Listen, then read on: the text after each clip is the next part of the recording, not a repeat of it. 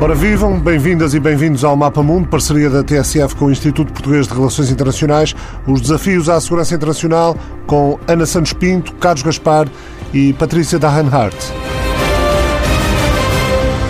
Os países ricos compraram centenas de milhões de doses de vacinas às empresas Pfizer, Moderna e AstraZeneca, enquanto o chamado mundo em desenvolvimento continua à espera. O diretor-geral da Organização Mundial de Saúde Tedros Ghebreyesus chama-lhe um falhanço moral catastrófico. Entretanto, a iniciativa da COVAX de uma vacina global foi por água abaixo, escrevia a revista alemã Der Spiegel. Portanto, entram a Rússia e a China. Escreve também a Der Spiegel que a Sputnik V da Rússia e as duas vacinas chinesas, desenvolvidas pela Sinopharm e pela Sinovac, são agora a esperança para o resto do mundo. A vacina russa oferece eficácia de 91,5% nos resultados preliminares da fase 3 de testes. Faltam dados transparentes da Sinopharm E há resultados mistos, ora positivos, ora negativos, da Sinovac. Mesmo assim, fora da Europa e da América do Norte, os países fazem fila para comprar estas vacinas. Começo pela Ana Santos Pinto. O nacionalismo da vacina acaba por reforçar o peso da China e da Rússia no mundo?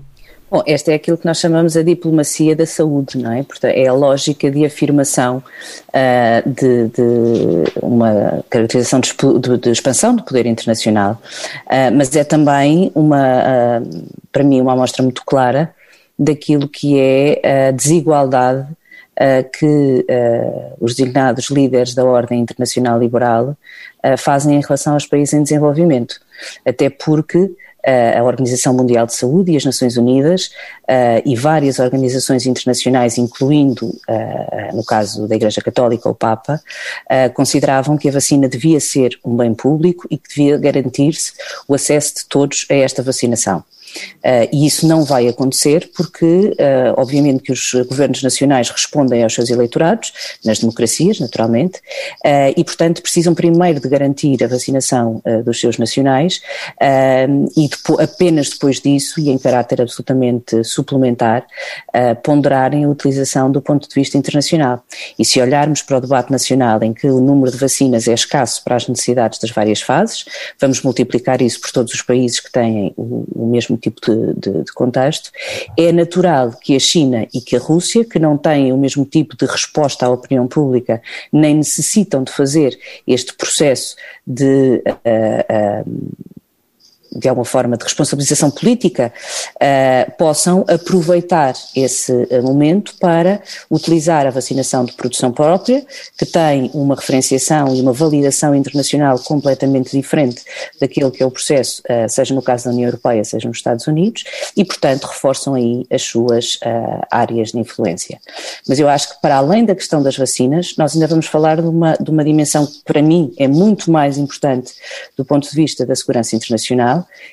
que é o resultado da crise económica e financeira que eh, virá e que já está, e a partir daí um conjunto de convulsões sociais que não se restringem uh, às economias desenvolvidas, mas a todos os países. E isto para mim é muito mais importante do ponto de vista da segurança internacional, porque não é só a expansão através da vacinação, é aquilo que nós vamos ter que uh, uh, resolver, e aí não será certamente a China e a Rússia a fazer esse processo de resolução, de prevenção, de estabilização, com a conflitualidade internacional, que, tal como aconteceu depois da crise económica e financeira de 2008, vai certamente suceder com a crise que nós ainda nem sequer começámos a perceber a sua a dimensão. Patrícia Darnart, os Estados Unidos e a União Europeia não pensaram nisto quando, neste reforço eventual do papel da China e da Rússia, quando começaram a comprar individualmente por país e em bloco, no caso da União Europeia, eh, sem pensar no resto do mundo? Os Estados Unidos e, e a União Europeia uh, não uh, conseguiram responder à pandemia de uma forma uh, conjunta, isso viu desde o eclodir da pandemia há um ano precisamente e no seguimento dessas divergências ainda uh, durante o período da administração norte-americana anterior à de Biden, uh, de facto houve essa divergência e, e, portanto, o domínio da saúde pública, da política de vacinação, uh, de compra e de resposta inseriu-se e caiu precisamente no âmbito dessas divergências e, portanto, abriu-se aqui mais um domínio onde a crise transatlântica em curso relativamente a outros setores, como responder a, a determinados conflitos, como lidar com a China e com a Rússia, adicionou-se mais isto. E, de facto, uh, os Estados Unidos uh, seguiram uma política própria, o próprio Reino Unido seguiu uma política diferente de compra e a União Europeia uh, tentou responder aí sim em uníssono, numa tentativa de, de responder enquanto bloco unido, mas vimos que isso não produziu o efeito desejado e, aliás, a União Europeia está nesta corrida, por assim dizer, às vacinas, colocou-se ela própria numa posição que foi muito criticada, a própria posição da Presidente von der Leyen, entretanto, fragilizada pela forma como as negociações foram mal conduzidas por uma questão essencialmente económica, mais do que propriamente com uma visão estratégica em salvaguardar essas, essas vacinas para as suas populações, que é uh, uma forma de responder, uh, pode-se criticar como sendo nacionalista, mas por outro lado nós também, os nossos governos, nós esperamos dos nossos governantes que tenham em conta os interesses da sua população uh, em primeiro lugar e, portanto, Vemos aqui esta, esta corrida uh, que se insere de alguma forma uh, na própria corrida, competição entre as grandes divergências, uh, entre as grandes potências, sendo que aqui no, no âmbito transatlântico, volto a dizer, foi, foi de lamentar, e herdou-se isso da antiga administração, foi de lamentar que não tivesse havido uma resposta conjunta transatlântica e espera-se que agora com a nova administração possa haver um, um repensar uh, de uma estratégia global em termos de saúde. Argentina, Bolívia, Brasil, Paraguai, Venezuela, Argélia pretendem ou já começaram a usar a vacina russa. A Hungria foi o primeiro país da União Europeia a fazer um acordo de encomenda à Rússia que pretende abastecer cerca de 50 países e montar fábricas na Índia, no Brasil, na Coreia do Sul. Os produtores chineses, por outro lado, já assinaram contratos com 24 países e já começaram mesmo a exportar para uma série deles. Carlos Gaspar, a vacinação contra a Covid-19 torna-se assim em si mesmo um desafio à segurança internacional? É com certeza um acelerador de várias tendências, de várias ameaças e de várias tendências no, no sistema internacional. Mas eu gostava de começar pelo seu primeiro ponto, para lembrar à Organização Mundial de Saúde que a sua especialidade não é moralidade internacional. A sua especialidade é decretar, a sua função, a sua responsabilidade é decretar uh, uma pandemia e a Organização Mundial de Saúde demorou mais de dois meses, até ao dia 11 de março, desde dezembro uh, de 2019 até 11 de março de 2020, para decretar a, a, a pandemia. E ainda não se explicou uh, porque é que ela ainda não se explicou, ainda não nos explicou por que razão é que demorou mais de, uh, uh, mais de dois meses. E deve deixar a, a moralidade entregue a, a, quem pode falar com autoridade sobre as questões de moralidade internacional. De resto, são, como em todas as crises, os Estados, os Estados nacionais, quem responde às crises, não são as organizações multilaterais. O que aconteceu nesta primeira crise eh, global foi que os Estados Unidos estiveram ausentes da resposta internacional à epidemia e não apareceu ninguém que fosse capaz de substituir os Estados Unidos. Evidentemente, a Organização Mundial de Saúde é incapaz de fazer isso, mas a União Europeia também foi, a União Europeia também foi, a China também foi, a Rússia também foi. Até agora, o país que eh, eh, mais eh, vacinas doou para os países em vias de desenvolvimento, foi a Índia, não foi a China, nem foi a Rússia. Há um grande fascínio, desde logo da mídia, em relação à China e à Rússia, uma espécie de veneração pelo poder e pela agressividade que paga. E a vacina russa e a vacina chinesa não são a mesma coisa. A vacina russa é uma vacina fiável, fiável, os dados de, sobre os, os, ensaios clínicos da vacina eh, são conhecidos, são objeto de estudos científicos. Eh, no caso da China, a opacidade é completa e, eh, e total. E as empresas internacionais que fizeram a vacina, que fizeram o milagre científico de produzir uma vacina em menos de um ano, são empresas, são empresas ocidentais, são empresas americanas, são empresas uh, britânicas, são cientistas uh, ocidentais e a AstraZeneca, designadamente, é uma empresa que está a projetar a sua vacina à escala global, está a produzir essa vacina em massa na Índia, na Índia, está a produzi-la em massa desde há várias, desde há várias semanas, os países, os Estados que se revelaram à altura das circunstâncias, eh, por sua vez, são, eh, são dignos de nota. São dignos de nota. O primeiro país que já vacinou mais de metade da população é eh, Israel. Não é uma organização multilateral, não é a União Europeia, não é uma superpotência, é Israel. E fê-lo com a vacina da, da Pfizer. há um dos pequenos estados do Golfo, os Emirados Árabes Unidos, que também já vacinaram uma grande parte da vacina e que aceitaram servir de ensaio clínico maciço para a Sinopharm, para uma vacina, para uma vacina chinesa. Mostra bem a coragem dos homens do deserto, que não é comum a, a, a toda a gente.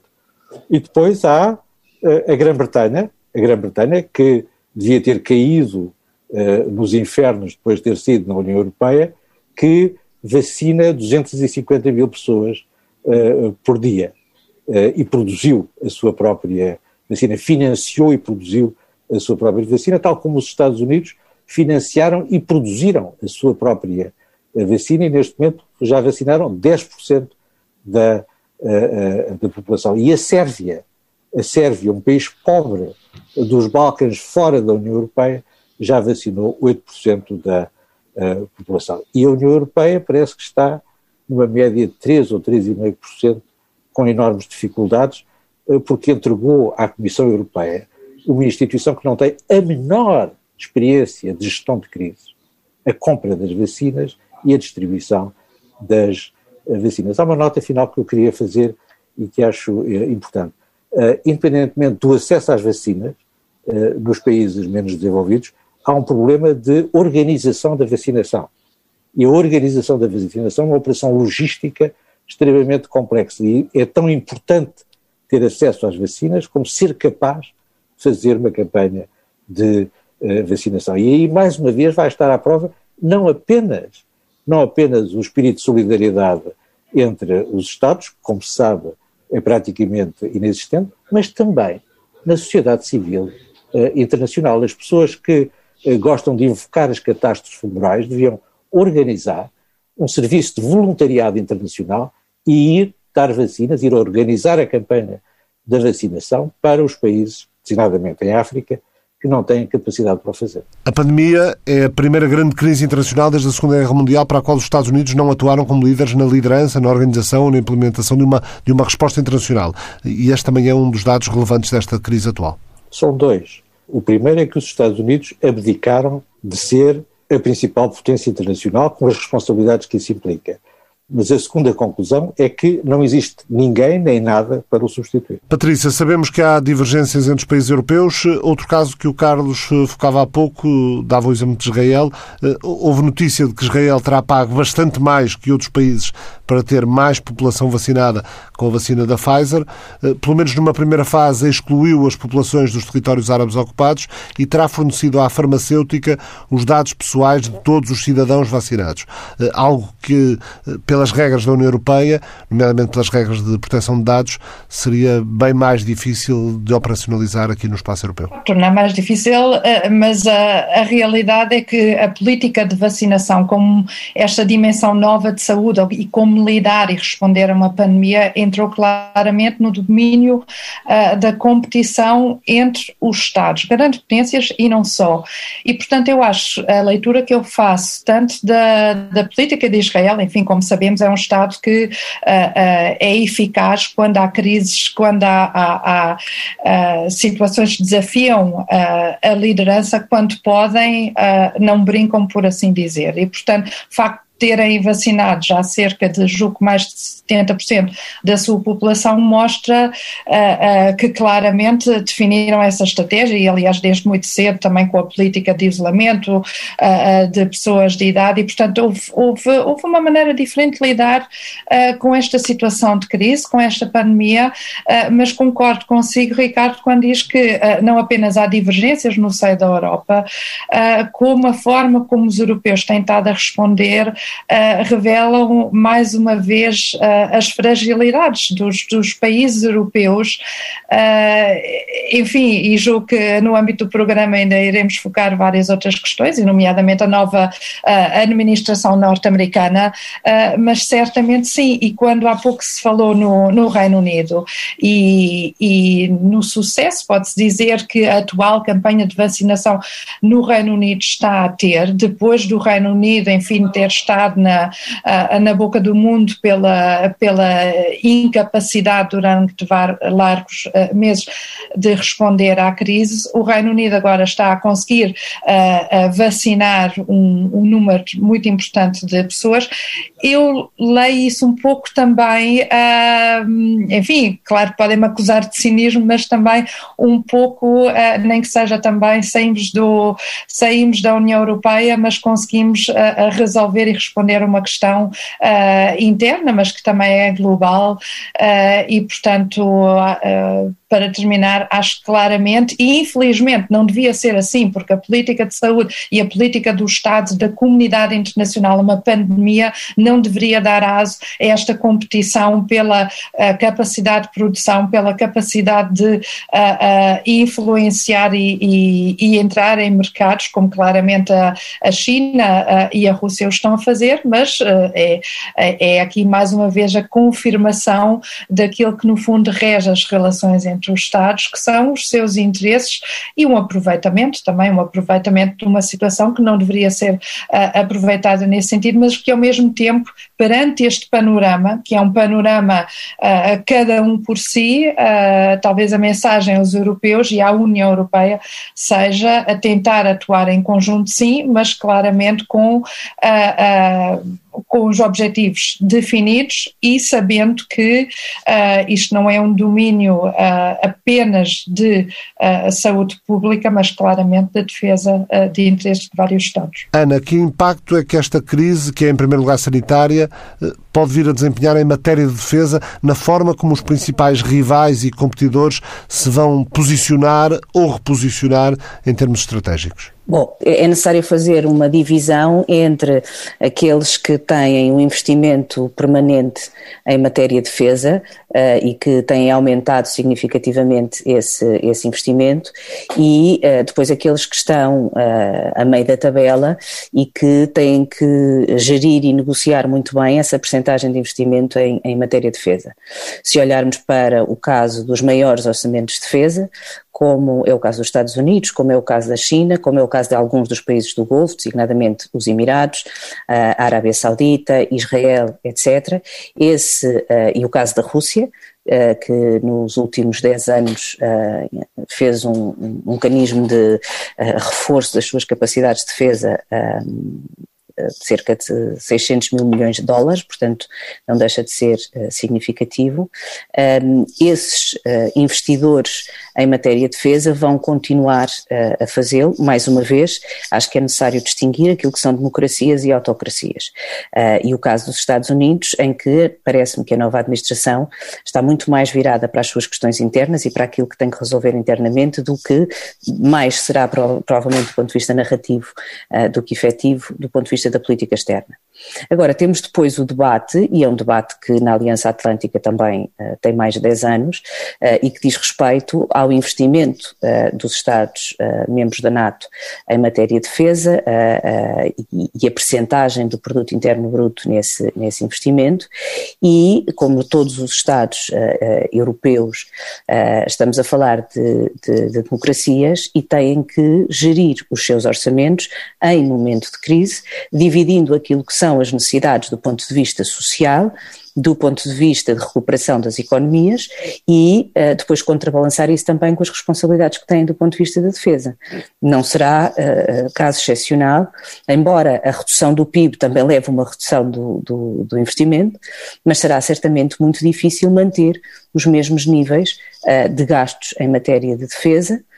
no caso europeu, temos um potencial equilíbrio com o Fundo Europeu de Defesa, uh, mas que diz muito mais respeito à investigação e desenvolvimento e a projetos uh, cooperativos do que investimento em, em defesas próprias.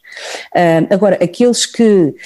têm uma ameaça iminente, o caso de Israel, que foi falado, uh, falado há pouco, Israel tem, uh, até no âmbito da vacinação, tem características muito particulares uh, que levam a que o processo tenha decorrido da forma que, que, que decorreu, mas de alguma maneira aqueles que têm uma ameaça iminente vão continuar a investir em defesa e designadamente o caso da Europa de Leste, porque tem uma ameaça que é a Rússia e é uma ameaça que é percepcionada, a mesma coisa que acontece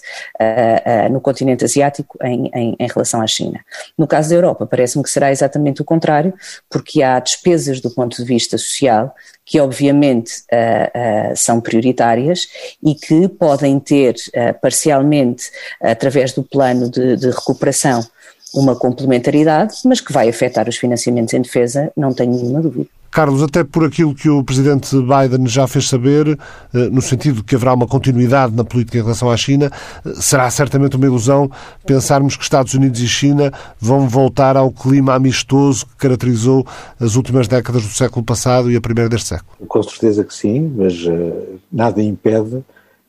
que dois Estados que são competidores estratégicos tenham maneiras, e é certamente o caso eh, do presidente uh, do presidente Biden. Ele manifestamente tem uh, tem boas maneiras. A fórmula dele, do discurso ao Departamento de Estado é clara, diz diplomacy is back, e fez um gesto importante em relação à Rússia para demonstrar que tinha esse espírito diplomático quando aceitou a proposta da Rússia de extensão pelo prazo máximo autorizado pelo Tratado dos Acordos eh, New Start, que tinham sido assinados há 10 anos e que iam expirar no dia 5 de uh, uh, fevereiro. Ao fazer essa extensão, uh, não se impediu, ao mesmo tempo de, nas suas conversas com as autoridades russas, condenar, condenar o tratamento bárbaro uh, do Alexei Navalny e uh, dos manifestantes que se protestaram e foram reprimidos pela polícia em várias cidades russas. Há, portanto, um tom diferente que é apropriado a um espírito, a um espírito diplomático. É inteiramente de duvidar que quer a China, quer a Rússia sigam o exemplo eh, do presidente eh, Biden. De resto, o ministro dos Estrangeiros russo já fez uma demonstração pública e notória de falta de maneiras quando tratou o alto representante da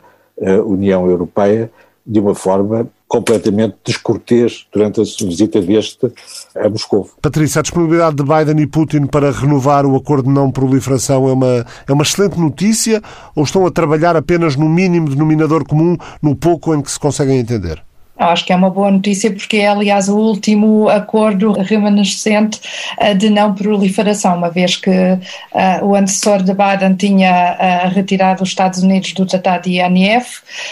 e, consequentemente, a calendarização fez com que 5 de fevereiro fosse a data de expiração do acordo. Um, Trump queria que a, a China se associasse ao acordo, ou que a China recusou, está num processo de modernização das suas uh, armas nucleares e, portanto, uh, não se associou.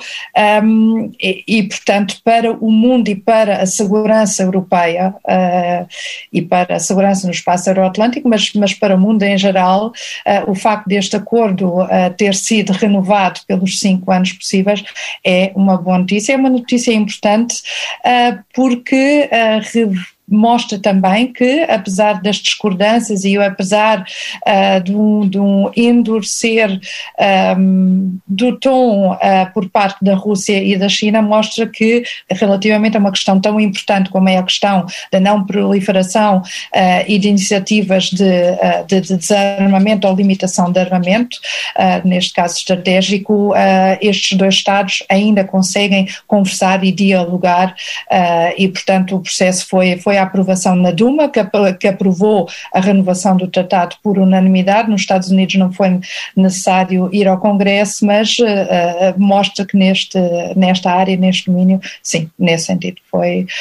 foi um bom, um bom uh, acordo, sendo que uh, a China irá, no entanto, aproveitar estes cinco anos para modernizar as suas, as suas forças. Dirigi agora para o Carlos a pergunta colocada no chat do webinar do IPRI pelo Dixon Alexandre. A pandemia veio definir um novo padrão do multilateralismo, se olharmos para as diferentes respostas nacionais, em particular as das grandes potências? A pandemia, como uh, era previsível, uh, veio demonstrar desde a primeira hora a centralidade dos Estados uh, nacionais na resposta à crise, ou na ocultação da crise, como aconteceu logo no início na China, que uh, escondeu a extensão da crise e a natureza da crise à comunidade internacional e às instituições multilaterais e condicionou a resposta das organizações multilaterais como a Organização Mundial de Saúde. Quando a Organização Mundial de Saúde está remetida à uh, ao estudo da moralidade internacional, isso significa que o multilateralismo está uh, em crise. Mas na União Europeia também o multilateralismo está em, em crise. Foi com certeza com o melhor espírito, como sempre, que a Comissão Europeia, os Estados-membros quiseram centralizar a compra de, a compra de vacinas, simplesmente entregaram essa, essa responsabilidade, que é uma responsabilidade muito pesada, à Comissão Europeia, que não tem essa capacidade, não tem essa uh, experiência e não responde perante ninguém. E não responde perante ninguém, o que à partida é um bom princípio que as democracias liberais usam para poder uh, funcionar de uma maneira relativamente eficaz uh, na resposta a estas crises a estas crises nacionais. É um paradoxo. Esta é a primeira crise global uh, devia ter tido uma resposta uh, global, uh, os Estados Unidos deviam ter podido mobilizar o sistema multilateral para dar uma resposta eficaz a uma crise global, foi todo o contrário que aconteceu. A primeira crise global demonstrou que os Estados nacionais são o centro da resposta nacional às uh, crises, incluindo as crises globais. Patrícia, há também um impacto que as alterações climáticas podem vir a ter na geopolítica e na segurança internacional. Eh, que impacto podem ter eh, nestes desafios de segurança as alterações climáticas? Que reflexão é possível produzir sobre isto? Não sou especialista nessa área, mas o que eu posso dizer sobre isso é que claramente entrou também no, no domínio um, do relacionamento entre os Estados, pode afetar, pode impactar e diria que pode impactar também da seguinte forma, uh, quer dizer, nós sabemos os principais poluidores uh, em, termos, em termos de países uh, e de efeito global são os Estados Unidos e a China. E portanto o que eu diria relativamente à forma como como as mudanças climáticas eh, podem impactar é no sentido de, idealmente, se trabalhar para uma tentativa de, de codificar uh, formas de instituir mecanismos de monitorização e de verificação relativamente ao cumprimento ou não cumprimento de determinadas normas, de acordo com os acordos de Paris, e, portanto, uh, olhar para esta área também como uma área área onde, por um lado, sim, se deve avançar e tentar encontrar soluções de âmbito global quando possível, mas ao mesmo tempo também não, não vou fazer uma analogia, analogia com uh, os regimes de, de, uh, um, de controle de armamento, mas de, de, apesar de tudo, sim. Uh, pensar-se em formas como uma monitorização uh, e uma verificação da atuação dos Estados consiga ser feita uh, nesse domínio, porque sabemos que uh, as alterações climáticas têm implicações de segurança, têm implicações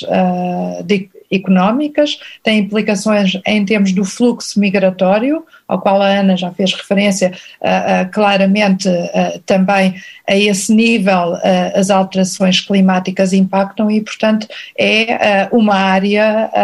que requer idealmente uma resposta o mais global possível a partir das Nações Unidas, mas onde a nova administração Biden Uh, e dentro desta predisposição de regressar ao mundo e de regressar à diplomacia e de apoiar o multilateralismo, uh, poderia também uh, fazer uns avanços, sabendo que da parte da China a resposta seria uma resposta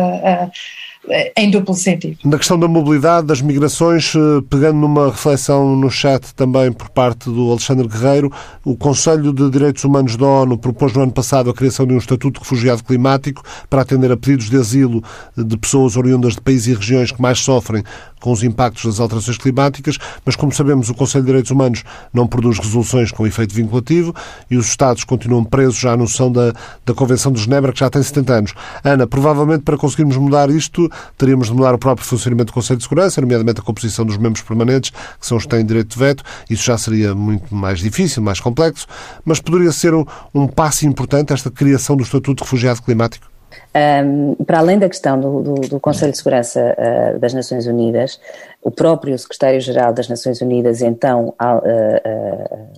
alto comissário para as migrações e os refugiados, dizia que não se deve mexer no estatuto legal dos refugiados nesta fase.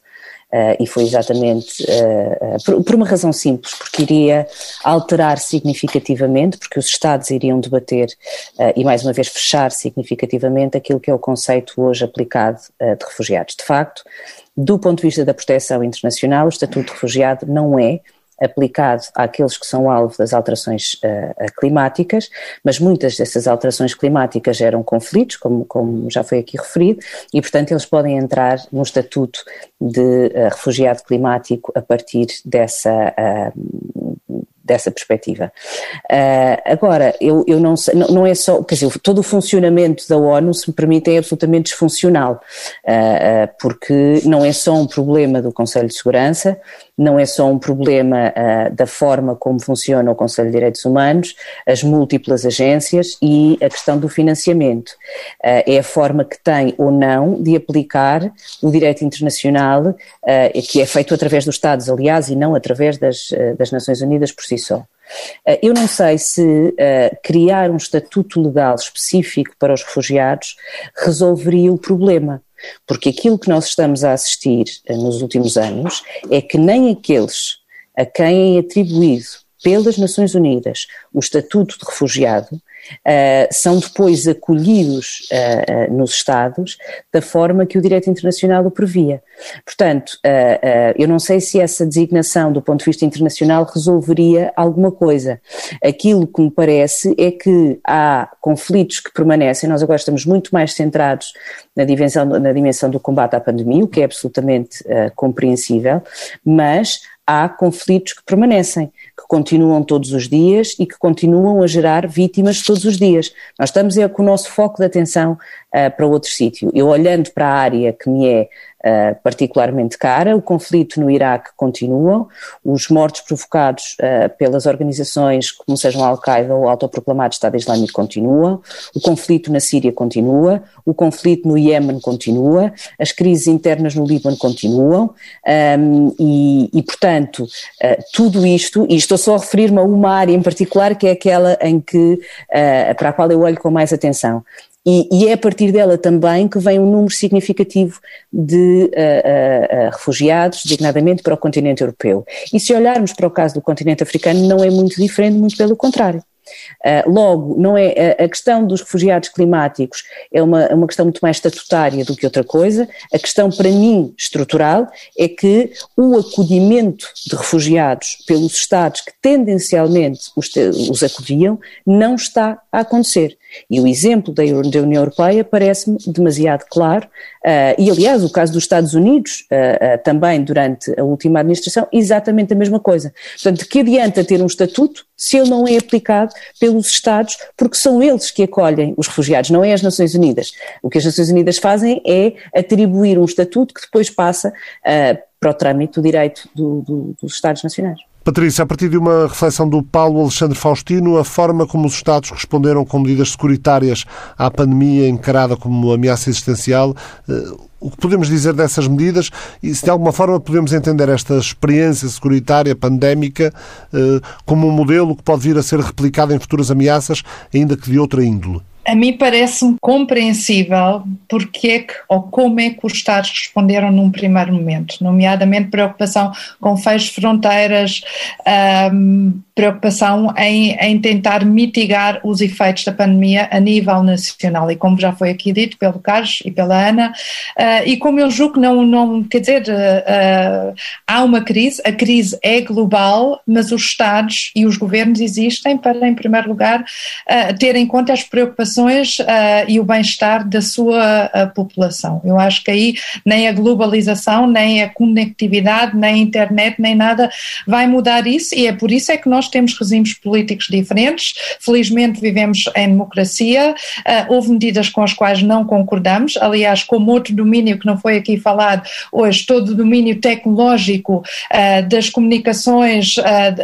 é um domínio geopolítico também. E que vai ter uma importância crescente, Patrícia? Eu acho que vai ter uma importância crescente e vê-se, aliás, também que é uma questão a nível do relacionamento transatlântico entre os Estados Unidos e a Europa. E se, se, se me é permitido só como julgo também já vai ser a última intervenção,